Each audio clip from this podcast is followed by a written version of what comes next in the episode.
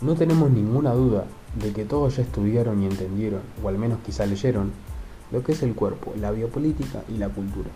Pero, ¿sabes cómo se relacionan estos conceptos entre sí y a su vez con la noción de cuerpo como construcción sociocultural? ¿Conoces cómo influyen a la vez que afectan estas concepciones a la realidad contemporánea de nuestras vidas? Si estás interesado, quédate con nosotros que te lo vamos a contar. Mi nombre es Joaquín Antonelli y junto con Geraldine Vallejos y Mariela Cuaglia les traemos el programa de hoy llamado El impacto sobre el cuerpo por parte de las sociedades contemporáneas.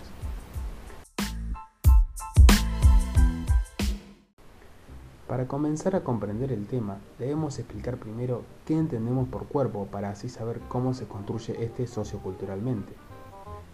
Antes que nada, digamos que en las sociedades de tradición occidental no existe un consenso acerca de qué es el cuerpo, Ahora, si nos apoyamos en la antropología, esta dirá que el cuerpo es la condición del hombre, el lugar de su identidad.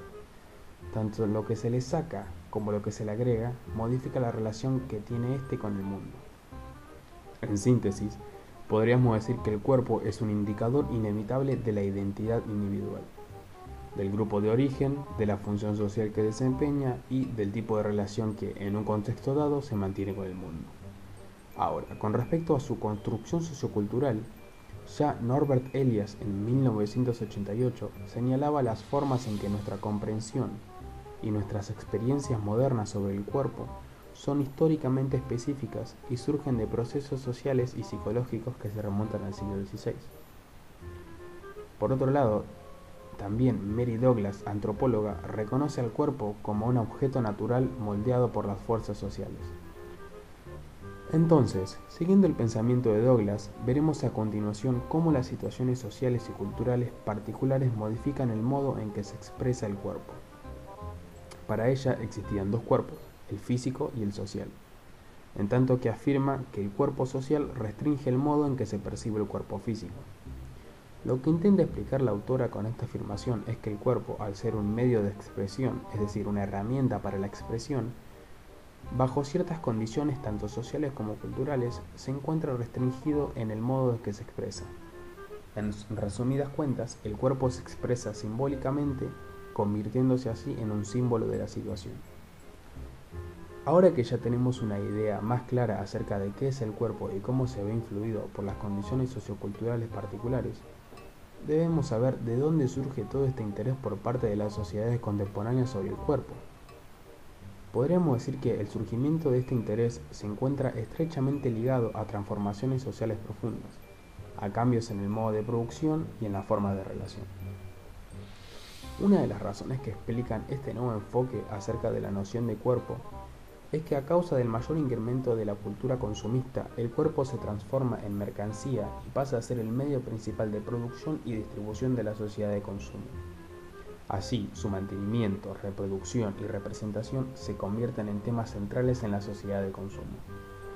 Pero cabe preguntarse, ¿por qué estas concepciones afectan e influyen en nuestros cuerpos y los modos en que estos transitan por las distintas culturas?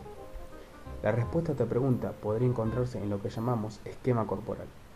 Este es la idea que nosotros tenemos de nuestro propio cuerpo, es algo subjetivo y sujeto a posibles modificaciones.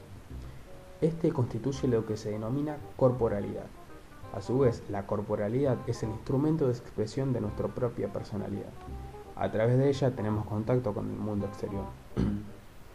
Por otro lado, como consecuencia de estas profundas transformaciones sociales, el cuerpo también surge como una mercancía y como un signo.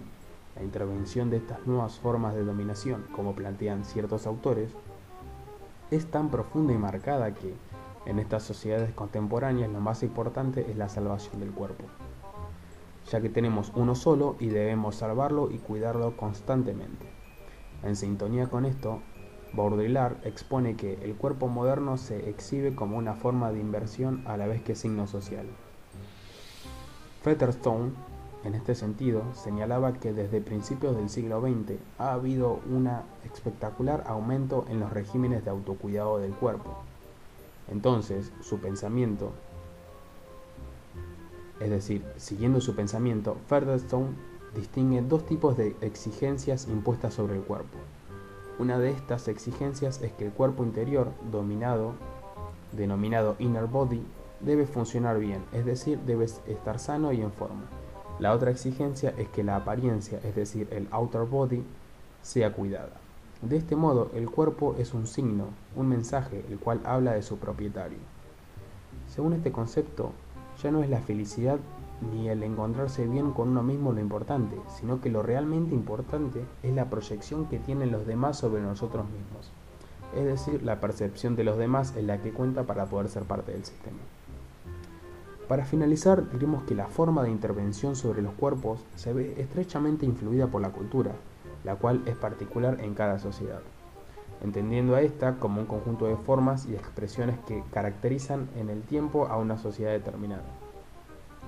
Esta, a su vez, constituye otro medio de intervención para los distintos agentes sociales y su consecuente construcción de la corporalidad de los individuos. Esto fue el impacto sobre el cuerpo por parte de las sociedades contemporáneas. Esperamos que les haya sido útil, muchas gracias y hasta la próxima.